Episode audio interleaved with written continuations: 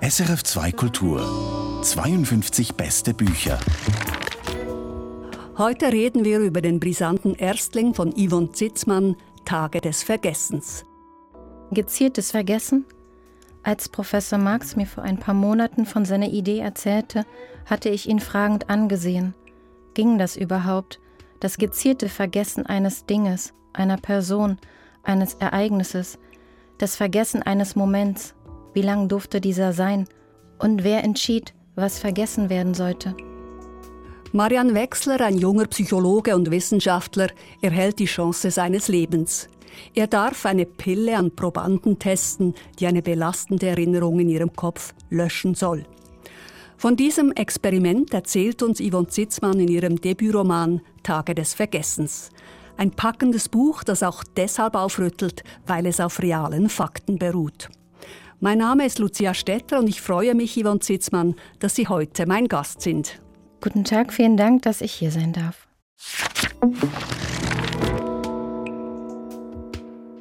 Yvonne Zitzmann, gab es in Ihrem Leben auch schon Erfahrungen, die Sie sehr gerne einfach wieder aus Ihrem Gedächtnis gelöscht hätten? Sicherlich. Jeder hat Dinge, die man am liebsten vergessen möchte. Und da gab es bei mir einige, wenn ich jetzt so drüber nachdenke, rückblickend. Ähm, allen voran natürlich der Tod lieber Menschen. Dann ähm, persönliche Kränkungen, die immer wieder passieren mit den Nächsten, mit Freunden, mit dem Partner und äh, vielleicht auch mit Kollegen. Dann ähm, hatte ich, glaube ich, ähm, ja mit 18 war das, da hatte ich einen schweren Fahrradunfall, äh, an dem ich fast gestorben wäre. Und damals war ich einfach nur froh, dass ich ihn überlebt hatte. Und der Arzt hat äh, hinterher gesagt zu mir, die Auswirkungen werden Sie erst Jahre später spüren. Und ich habe damals mit 18 äh, mir gedacht, was, was meint er? Und ich war unbedarft und konnte es mir nicht vorstellen. Und tatsächlich haben sich die Probleme später eingestellt mit Ängsten. Und ähm, da wie gesagt, hatte ich dann noch mit Mitte 30 zu tun. Und hätten Sie sich vorstellen können, in so einem Moment eine Vergessenspille zu schlucken? Auf jeden Fall. Das hätte ich mir sehr gewünscht. Und damals war die Idee zum Roman noch nicht da. Ich hatte ja davor einen anderen Roman geschrieben. Und äh, in diesem Roman, der aber noch nicht veröffentlicht wurde, weil ähm, die Geschichte rührt daher, dass ich dort eine Figur angelegt hatte, die jetzt mein Helmut Altmann ist. Und der hat damals in diesem ersten Manuskript gesagt, ach hätte ich doch eine Pille des Vergessens. Und als ich über einen zweiten Roman nachgedacht hatte, kam mir dieser Satz wieder in den Sinn. Ich hatte gerade meine Scheidung hinter mir und habe so gedacht, Mensch, jetzt musst du noch mal neu anfangen, neues Leben. Möchtest du nicht vielleicht die Sache vergessen, andere Sachen vergessen? Und dann kam ich immer mehr ins Denken. Und so hat sich dann der Roman nach und nach aufgebaut. Die Idee ist ja eigentlich bestechend. Statt einer jahrelangen Therapie wähle ich eine chemische Substanz und kann mir viel Geld und Kummer ersparen. So einfach tönt das eigentlich. Das klingt sehr einfach, aber wie gesagt, ich habe ja zwei Jahre jetzt während des Schreibens darüber nachgedacht, ob es wirklich so einfach ist. Und äh, ich habe ja mit meinen sieben äh, Probanden und dann auch mit dem Marian Wechsler, dem Versuchsleiter, als auch äh, seinem Professor, seinem Gegenspieler, habe ich ja das alles durchleuchtet in allen Punkten welche Faktoren sprechen dafür, welche sprechen eher dagegen. Und da bin ich jede einzelne Figur durchgegangen und musste wirklich zwei Jahre lang drüber nachdenken und erst beim Schreiben äh, habe ich dann so manche Entscheidung dann getroffen. Was hat Sie denn als Autorin an diesem Stoff gereizt? Ja, eigentlich schreibe ich ja immer erst aus einer persönlichen Sache heraus. Anders entstehen meine Texte gar nicht. Ich schreibe seitdem ich sehr klein bin. Also früher, wie gesagt, so mit sechs, sieben Jahren, als das Schreiben anfing, konnte ich noch nicht alle Buchstaben. Da waren es dann so Märchen, die ich meiner Mutter diktiert habe. Die musste sie aufschreiben. Und später dann, mit elf, hatte ich, glaube ich, so meinen ersten Roman, mein Romanmanuskript abgetippt auf einer alten Schreibmaschine. Und da kommen dann schon so die ersten persönlichen Dinge mit rein. Das hat sich dann so gesteigert. Und wie gesagt, jetzt, ich bin keine einzige Figur in meinem Buch, bin ich mir ziemlich sicher. Aber in jeder, glaube ich, steckt ein kleiner Teil von mir drin oder jeder mögliche Teil. Aber so am Anfang, war es so die Vorstellung, da ein bisschen Schicksal spielen zu können oder gab es da auch reale Vorgaben? Reale Vorgaben eigentlich. Also ich hatte mir das Ziel gesetzt, einen Roman zu schreiben, in dem so ein Querschnitt der Gesellschaft drinsteckt. Und ich kenne ja viele Menschen, habe Freunde, Verwandte, Bekannte und alle leiden an irgendetwas. Und das hat mich dann auch immer wieder traurig gemacht. Und in vielen Gesprächen dann kam natürlich dieser Gedanke, was ist, wenn man diese Pille hätte, diese Vergessenspille? Und da habe ich dann natürlich die Figuren nach und nach angefangen zu entwickeln. Und äh, mit meinem Partner, der zeichnet, und mit dem bin ich dann so immer ins Gespräch gekommen und er hat dann meine Figuren gezeichnet. Und er hat mehr gezeichnet, weil ich anfangs andere Figuren drin haben wollte. Und die haben mir dann rausgenommen und ich habe gesagt, mach mal eine Nase dicker, mach kleinere Augen. Der hat zu viel gelitten, der hat kleinere Augen, der hat mehr Falten, weil er leidet. Also über diese Zeichnung bin ich eigentlich an meine Figuren gekommen. Da hatte ich noch keine einzige Zeile geschrieben, aber die Zeichnung und die gibt es immer noch. Danach habe ich erst geschrieben. Und die sechs Probanden, für die ich mich, oder eigentlich ja die sieben, es ist ja ein Ehepaar dabei, die habe ich natürlich so aus unserem Land eigentlich so rausgezogen. Einmal ist es ja diese moralische Schuld, die sehr, sehr viele vielleicht kennen, gerade dieses Ehepaar mit dem Seitensprung, dann eine persönliche Kränkung, dann die Frage Schuld im Zweiten Weltkrieg, die ja immer noch relevant ist, auch wenn schon viele, viele Jahrzehnte dazwischen liegen. Dann sexuelle Gewalt, die sehr vielen Frauen geschieht, muss nicht immer in einer Vergewaltigung enden, aber sexuelle Gewalt erfahren sehr viele.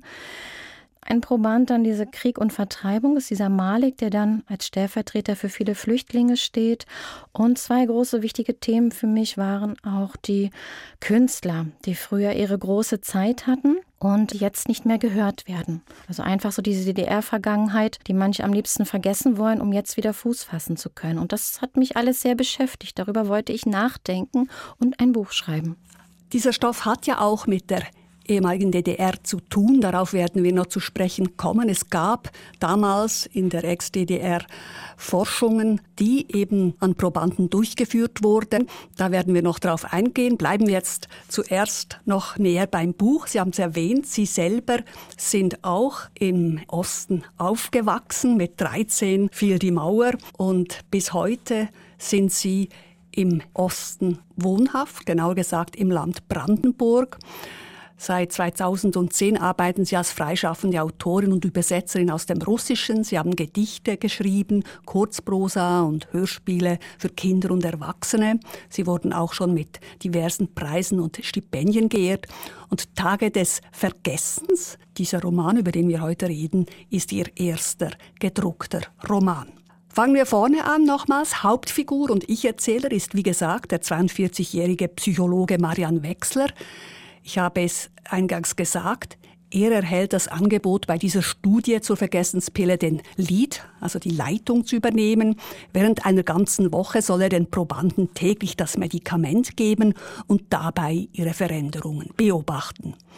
Wechsler zögert am Anfang noch ein wenig mit seiner Zusage. Vielleicht hat ihm der dubios, ich nenne ihn jetzt dubios, weil er mir ein bisschen ja, Angst einflößt, dieser Professor Marx. Vielleicht hat er auch Wechsler ein bisschen Angst gemacht mit seinem Größenwahn. Hören wir, wie Wechsler erstmals vom Thema dieser Vergessenspille in Kenntnis gesetzt wurde. Bitte, Yvonne Sitzmann. Er habe etwas gefunden, sagte der Professor. Damit könnten wir die Welt retten. Damit werde aus einem Trauma ein neuer, schöner Traum. Bald könne jeder seine Geschichte neu schreiben, ein unbeschwertes Leben führen und selbst entscheiden, was er erinnern will und was nicht. Wir machen die Welt erträglich und Sie, Wechsler, sind als Erster dabei, wenn die Köpfe neu gemacht werden. Yvonne Sitzmann, ich höre aus den Worten von Professor Marx so einen Allmachtswahn, der ja ehrgeizigen Wissenschaftlern manchmal nachgesagt wird und der oft auch Thema ist in Kino, in Literatur oder Theater. Was treibt diesen Julian Marx an? Er ist ja vollkommen besessen von dieser Studie. Ist es der Reiz, da ein bisschen Gott spielen zu können oder hegt er andere Motive? Er träumt ja sogar vom Nobelpreis. Genau, genau. Also er ist wirklich sehr besessen von dieser ganzen Idee, etwas zu erfinden. Er möchte endlich Erfolg haben. Er ist ja schon ein älterer Mann. Er steht wahrscheinlich kurz vor der Rente und plant jetzt wirklich den Durchbruch. Und das möchte er mit dieser Vergessenspille erreichen. Und dafür soll sein junger Kollege Marian Wechsler herhalten. Und ist das auch der Grund, dass er völlig jegliche Bedenken beiseite schiebt? Ja, er fühlt sich ja als allmächtig. Es ist sein Institut, er ist dort der Professor, die anderen sind seine Angestellten, seine Diener. Er sitzt oben in seinem Dachgeschoss und regiert, hat dort seine Mäuse und kommt dann ab und zu mal nach unten und gibt die Anweisungen. Mhm. Marian Wechsler hört leider nicht auf seine eigene Stimme, die ist nämlich skeptisch am Anfang, aber da ist noch seine Frau Eva, die ermuntert ihn und sagt, denk doch nur an all die verletzten Seelen.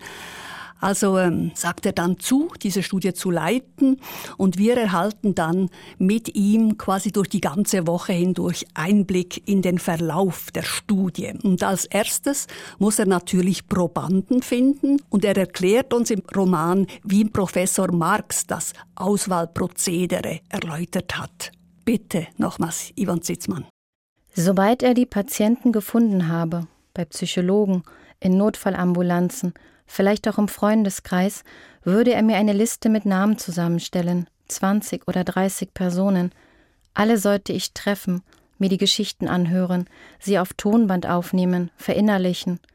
Und dann wäre es an mir, die Geschichten für die Studie auszuwählen. Er sagte nicht, denn wäre es an mir, die richtigen Personen auszuwählen.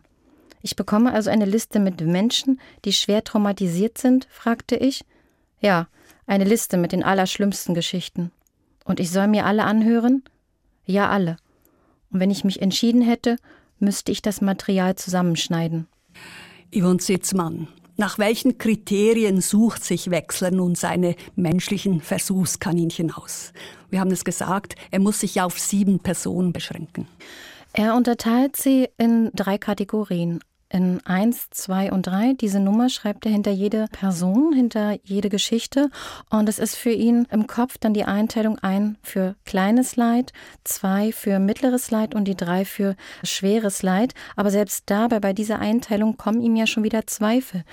Kann er das urteilen? Vielleicht eine Person, die sich als schwer leidend empfindet, die hat vielleicht nur ein kleines Traumata erlitten. Also wie gesagt, auch diese Sache nehme ich dann zum Anlass einzuteilen, wer hat welchen Schmerz und wer kann über den anderen urteilen. Leidet er stark, leidet er weniger stark? Das Interessante ist aber, dass ich bei der Lektüre gar nicht unbedingt urteilen musste, weil sie mir sehr plausibel näherbringen, warum diese Leute da teilnehmen wollen. Also Sie haben vorhin das Ehepaar erwähnt, also es gibt da ein Ehepaar, die kommen beide an diese Forschungsstudie und zwar wollen sie ihre Ehe retten, weil einfach die Affäre eines Mannes, also von Joachim, diese Beziehung derart belastet, dass sie beide diese Geschichte vergessen wollen. Kann man sagen, ist ja läppisch, aber handkerum für ihre Lebensqualität ist es wichtig. Und da ist dann wiederum ein ganz gravierender Fall, wie dieser Malek, der Flüchtling, der einfach nicht seine Familie vergessen kann. Er hat drei Kinder und seine Frau im Krieg verloren in Syrien und er möchte einfach nicht mehr an sie denken müssen. Oder eben auch Helmut wird Proband. Ihn hält die Sehnsucht nach seiner alten Heimat der DDR irgendwie ab vom Leben in der Gegenwart. Auch das, wie Sie richtig sagen, das sind alles Erfahrungen, da sind wir gar nicht in der Lage, das zu beurteilen, ob es das schlimm oder nicht schlimm ist. Genau, das stimmt. Und äh, wenn ich jetzt nochmal so rückblickend drüber nachdenke, ich habe ja versucht, jeden Figuren ihre eigene Stimme zu geben. Und das hat mir beim Schreiben besonders viel Spaß gemacht, weil es gab Tage, da konnte ich zum Beispiel den Malik nicht ertragen. Dann hat mir das selbst beim Nachdenken an ihn, hat mir das Schmerz bereitet. Und dann habe ich mir jetzt vielleicht äh, Joachim und Sabine genommen, die ja in ihrer beiden amüsante Art ja sehr schön eigentlich auch miteinander umgehen, trotz dieses Problems, was dann zwischen ihnen steht. Und so habe ich dann von Tag zu Tag Tag dann immer spontan entschieden, an wem schreibe ich jetzt weiter, wer war mir gerade am nächsten. Ich spüre eine große Zärtlichkeit von Ihnen zu diesen Figuren im Text. Was half Ihnen bei dieser Annäherung? Na, es half, wie gesagt, ich hatte dieses erste äh, Buch geschrieben gehabt und hatte äh, für die ersten 20, 30 Seiten diesen Kunstförderpreis des Landes Brandenburg bekommen, habe dort meinen Agenten kennengelernt und der hat gesagt, Mede, wenn du fertig bist, dann gib mir das ganze Manuskript, ich äh, würde mich gern drum kümmern, mir gefällt's. Und das Ganze hat dann nochmal ungefähr zweieinhalb, fast drei Jahre gedauert und dann habe ich es ihm gegeben und habe aber gesagt, wissen Sie, ich habe da noch was Neues, ich habe eine neue Idee inzwischen.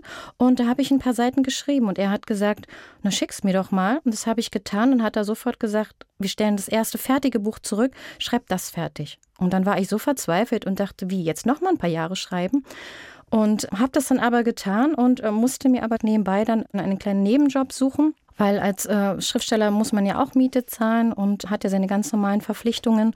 Und das habe ich dann mit einem Schuljob getan und der endet ja mittags. Und dann bin ich nach Hause geflitzt und hatte dann meistens schon ein paar Zeilen im Kopf. Wenn Klassenarbeiten geschrieben wurden, habe ich mir dann vielleicht schon manchmal Dialoge notiert und bin dann sofort nach Hause, habe den Rechner angestellt und habe losgeschrieben.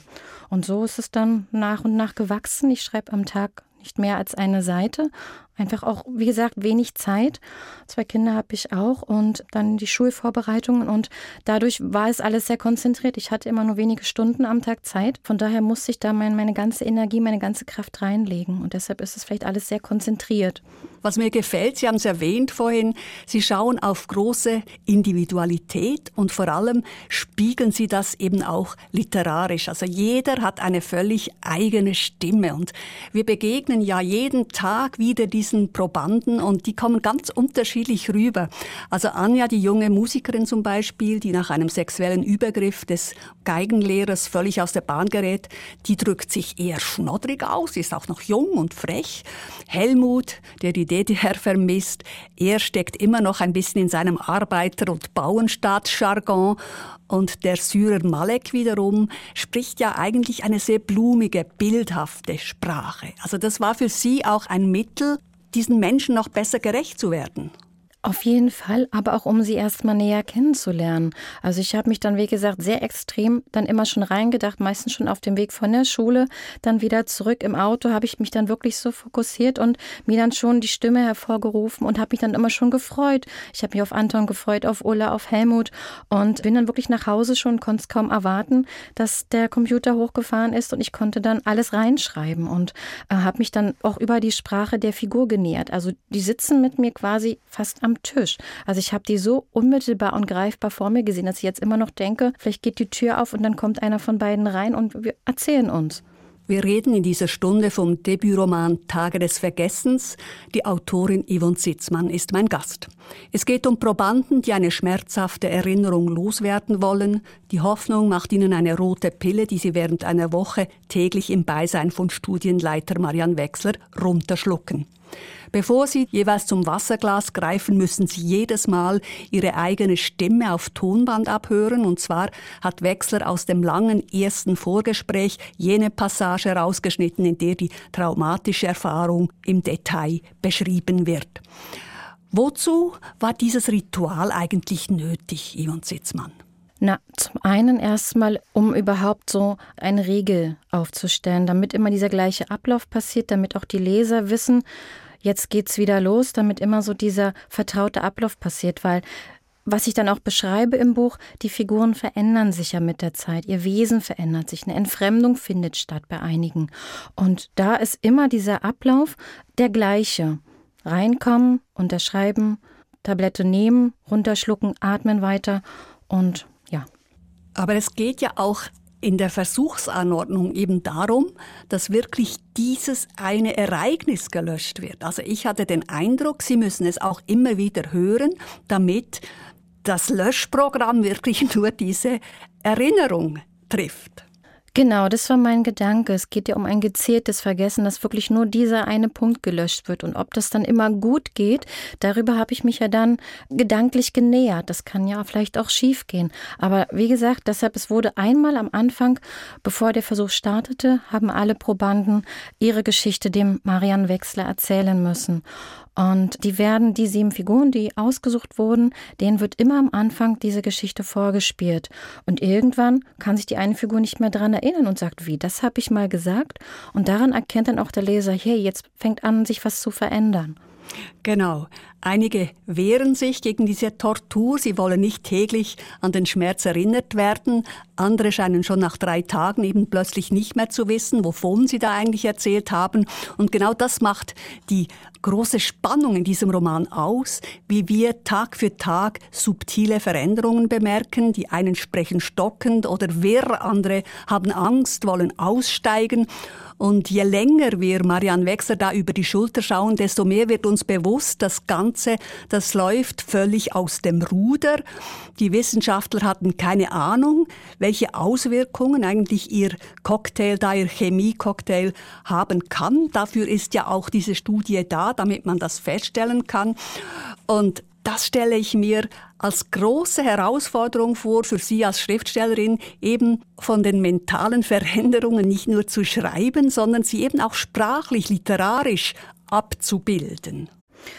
Genau, also wie gesagt, ich habe es ja vorhin schon mal kurz gesagt gehabt, dass ich äh, nicht viel schreiben konnte am Tag. Das war nicht nur die Zeit, es war auch dieser Kraftakt. Also für mich war dieser Roman ein wirklicher Kraftakt, weil ich auch wirklich dann mit jeder Zeile mehr Demut vor dem empfunden habe, was den Menschen passiert ist. Es sind ja Figuren, die ich beschreibe, die es da draußen wahrscheinlich und mit Sicherheit zuhauf gibt. Und dann mit diesen eigenen Dingen, die man erlebt hat und wo man manchmal schon drunter leidet, die geraten in den Hintergrund. Und man selbst sagt sich, mein Gott, was leiden andere Menschen? Was ist denen nur wieder passiert? Und das dann noch zu beschreiben, das hat mich dann manchmal auch körperlich sehr mitgenommen. Und das haben Sie sich einfach versucht vorzustellen, wie einer spricht, bei dem schon gewisse Erinnerungen fehlen. Also ist das so aus Ihrer Fantasie entstanden? Ja, ich bin ja jeden Tag immer in eine Figur geschlüpft und habe dann auch unzählige Exposés angefertigt, die dann manchmal über zig A4-Blätter gingen, mit Pfeilen aus der Figur wird am zweiten Tag das und dann am dritten Tag das und am vierten das und immer wieder verworfen und mir wirklich, ich habe es wirklich durchgeplant. Also klar ist vieles beim Schreiben passiert, zum Beispiel, dass die Anja dann nachher tatsächlich nochmal während des Experiments auf ihren Vergewaltiger trifft, weil mich dieser Gedanke sehr interessiert hat, was was passiert, wenn die beiden mit Vergessenspille nochmal aufeinandertreffen. Aber der Großteil war sehr geplant von mir und da bin ich dann einfach nach Plan, nach diesem inneren Plan dann auch geschrieben, aber auch Abweichungen zugelassen. Ein tragischer Fall ist ja die Sägerin Ulla. Sie war einst in der DDR ein Star, sang von Herz und Schmerz und hatte da eine große Fangemeinde. Mittlerweile ist sie über 60 und sieht sich gezwungen, ein neues Repertoire aufzubauen. An einem Konzert nämlich, so erzählt sie Studienleiter Wechsler, an einem Konzert habe ihre Stimme plötzlich versagt, das sei der Tiefpunkt ihrer Karriere gewesen und deshalb ist sie jetzt auch bei dieser Studie. Bitte, Yvonne Zitzmann. Irgendwann ist nichts mehr aus meinem Mund herausgekommen. Ich stand auf der Bühne und war stumm. Furchtbar. Deshalb bist du hier? Ja, ich möchte die alten Lieder vergessen. Mein Agent sagt, ich soll von etwas anderem singen, von guten Dingen, die würden mich weniger angehen, ich würde weniger leiden und alles wäre besser. Findest du nicht auch, Jungchen, dass die Leute genug haben von traurigen Dingen? Liebeskummer und Sehnsucht und ewiger Schmerz, das will doch keiner mehr hören. Jetzt ist Schluss mit diesem Jammertal. Es kann sein, dass du mit dem neuen Medikament deine Liebe vergessen wirst. Nimmst du das in Kauf? Ja, es ist auch möglich, dass du all die Sehnsüchte deines Lebens vergessen wirst. Willst du das? Wenn's sein muss, ja. Und es kann sein, dass du den Schmerz deines ganzen Lebens vergessen wirst und nichts mehr hast, was dich vor ähnlichen Erfahrungen schützt.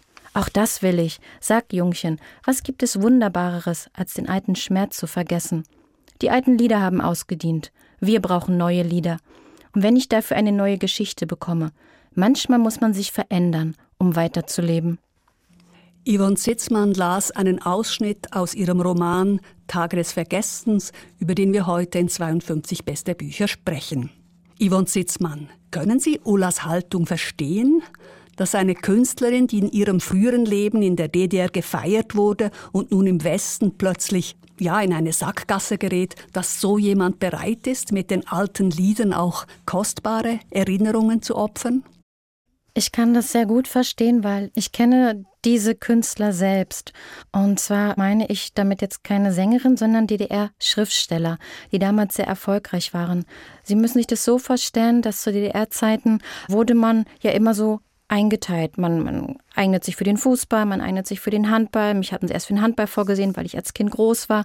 Dann hat man nach einer Stunde gesagt, nee, die lieber nicht, hat mich wieder rausgenommen. Und dann konnte ich aber endlich das machen, was ich schon immer wollte, und zwar schreiben. Und dann gab es zu DDR-Zeiten sogenannte Schreibwerkstätten für schreibende Schüler. Die trafen sich zweimal im Jahr, eine ganze Woche jeweils.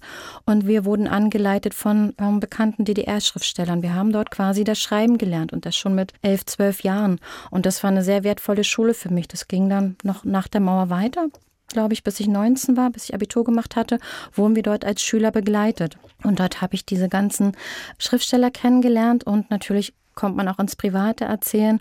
Und viele kenne ich jetzt noch und habe jetzt noch Kontakt. Mal gibt es einen Anruf, mal ein kleines Treffen. Und ich sehe, dass diese Leute leiden, dass sie damals Preise bekommen haben, Goldmedaillen, Ehrenmedaillen. Und jetzt wird von ihnen seit Jahrzehnten kein Buch mehr gedruckt. Und das tut mir weh, weil ich sie als Menschen natürlich mag und auch weil ich sehe, dass sie körperlich leiden. Da gibt es eine Schriftstellerin, die wohnt in Potsdam, die hat Schmerzen am ganzen Körper und die habe ich natürlich ein bisschen in meinen Helmut reingesteckt. Sie geht seit Jahren zum Arzt, zum Psychologen und keiner findet was. Und ich sage immer, Christa, du leidest wirklich du leidest an der alten Zeit. Und das gibt sie dann auch ganz unumwunden zu. Und diese Künstler, Sie reden jetzt von Schriftstellerinnen und Schriftstellern, die haben keine Geschichten mehr, die jetzt auch in der ganzen Bundesrepublik veröffentlicht werden könnten. Oftmals nicht oder nur kleine Texte in unbedeutenden Verlagen. Die schreiben natürlich weiter und manchmal sehe ich dann die ganzen Stapel und dann frage ich, was ist los? Und dann sagen sie, naja, wieder Ablehnung oder wir wollen andere Texte haben, da soll man noch nicht dieses und dieses Thema für ein Kinderbuch ansprechen. Die wollen nur irgendwelche Pferdegeschichten haben und Blümchentexte, nichts, was die Kinder wirklich belasten könnte. Und so eine Gespräche machen mich dann traurig, weil ich denke, man kann auch Kindern viel zumuten. Mhm. So geht es, wie gesagt, auch Ulla. Sie fühlt sich irgendwie abgehängt im Westen. Und ich staune eigentlich, wie präzise Marian, der Studienleiter, die Schwäche dieser Vergessenspille schon am ersten Tag anspricht. Er sagt ja da, was bleibt eigentlich noch, wenn man einen Teil seiner Erinnerungen löscht?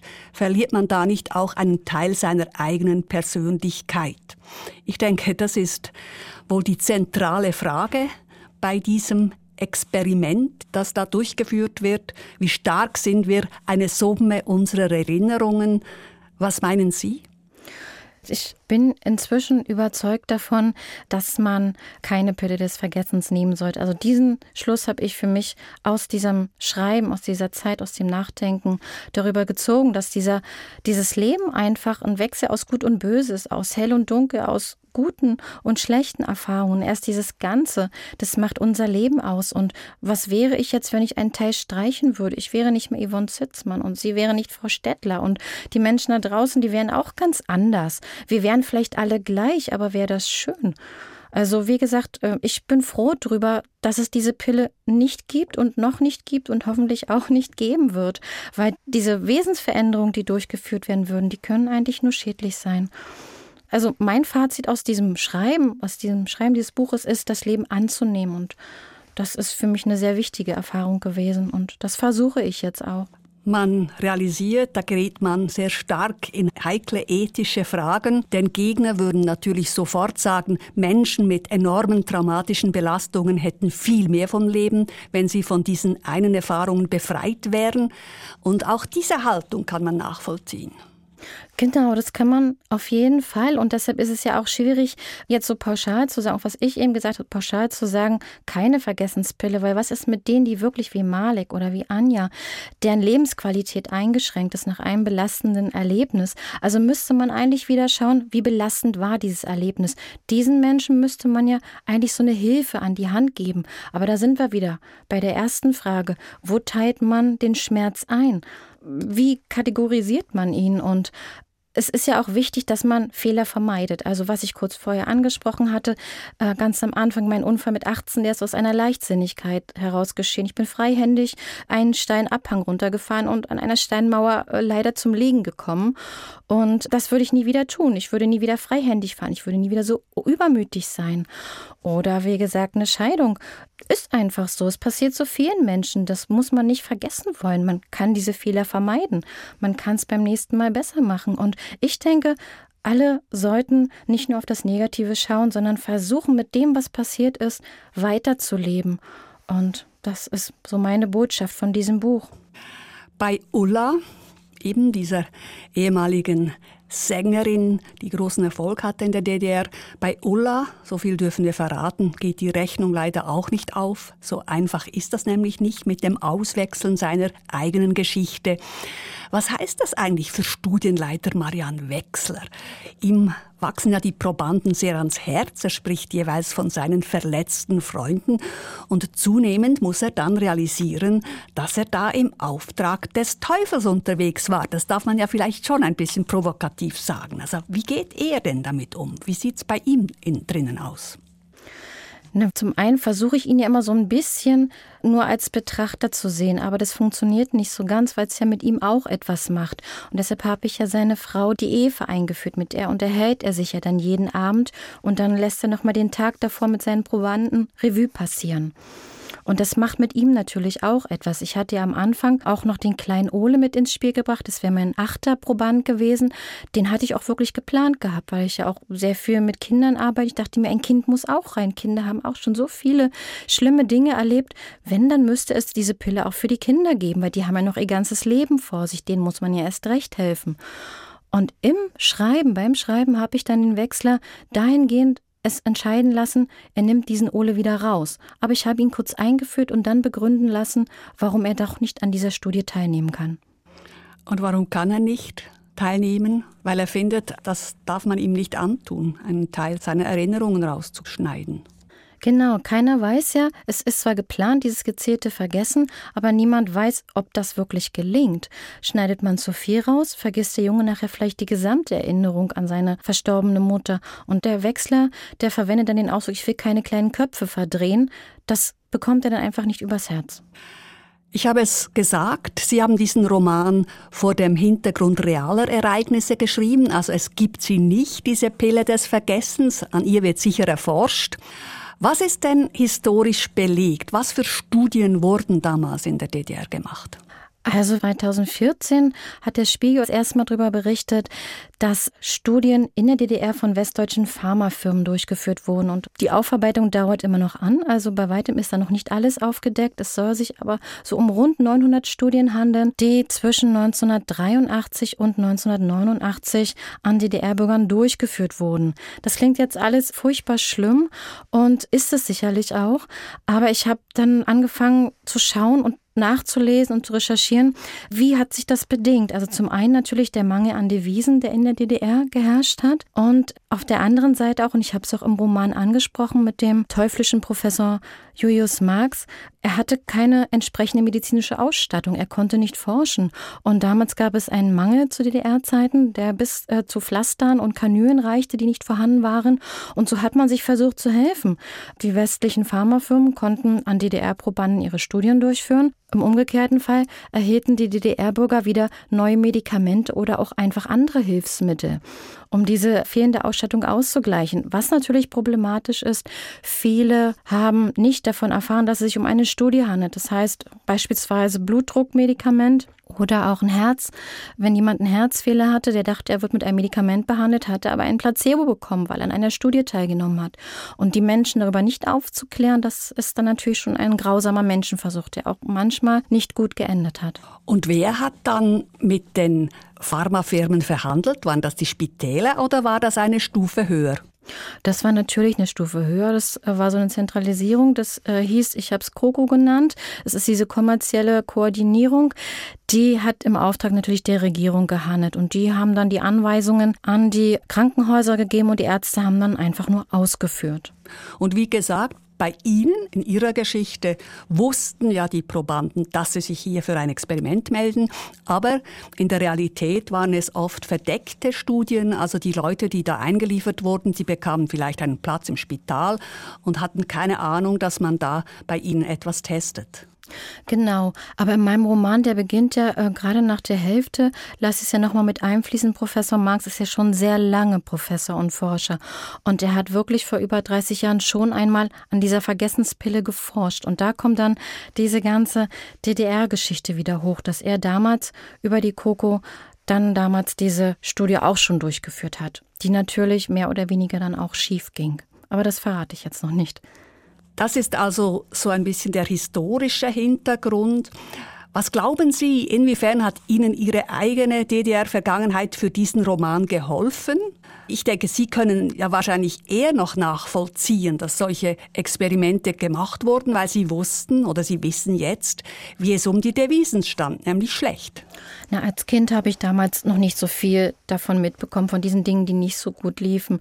Meine Kindheit war sehr behütet gewesen. Ich habe natürlich diesen Mangel an Konsum festgestellt, den ich rückblickend aber als sehr positiv werten würde, einfach auch um so ein bisschen Demut zu lernen. In der DDR gab es ja diese erwähnten Schreibwerkstätten für schreibende Schüler. Also von daher als Kind hat man davon nicht so viel mitbekommen. Später dann, wenn man größer wurde oder über die Eltern oder über andere Dinge oder wie gesagt, meine Großeltern, die haben direkt an der Grenze gewohnt, Thüringen zu Bayern. Dort, wenn wir dort mit Passierschein eingereist waren, dort habe ich dann schon andere Dinge und auch Fluchten und ja, nächtliche Schüsse und Alarm. Das waren dann schon ganz andere Sachen, aber darüber sprach man weniger.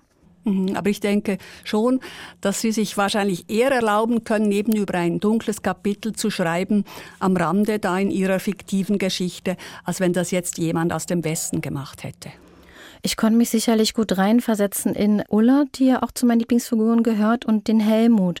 Und gerade beim Helmut, da habe ich mir sehr viel Zeit genommen, um einfach genau in diese Figur reinzukommen und habe dann jetzt, als der Roman erschienen ist, ist jetzt zweieinhalb Wochen auf dem Markt, habe ich dann Leute, die ihn gelesen haben, gefragt, ist es so gewesen? Und wenn die dann nicken und sagen, ja, du hast genau dieses Gefühl eingefangen, dann freue ich mich einfach wahnsinnig dieser Helmut, der eben Sehnsucht hat nach der früheren DDR und irgendwie nie ganz zu Hause sein konnte in seiner neuen Heimat. Ganz anders seine Frau, die möchte mit ihm reisen und endlich profitieren, dass man jetzt im Westen sich frei bewegen kann und er weigert sich quasi diesen Schritt zu tun.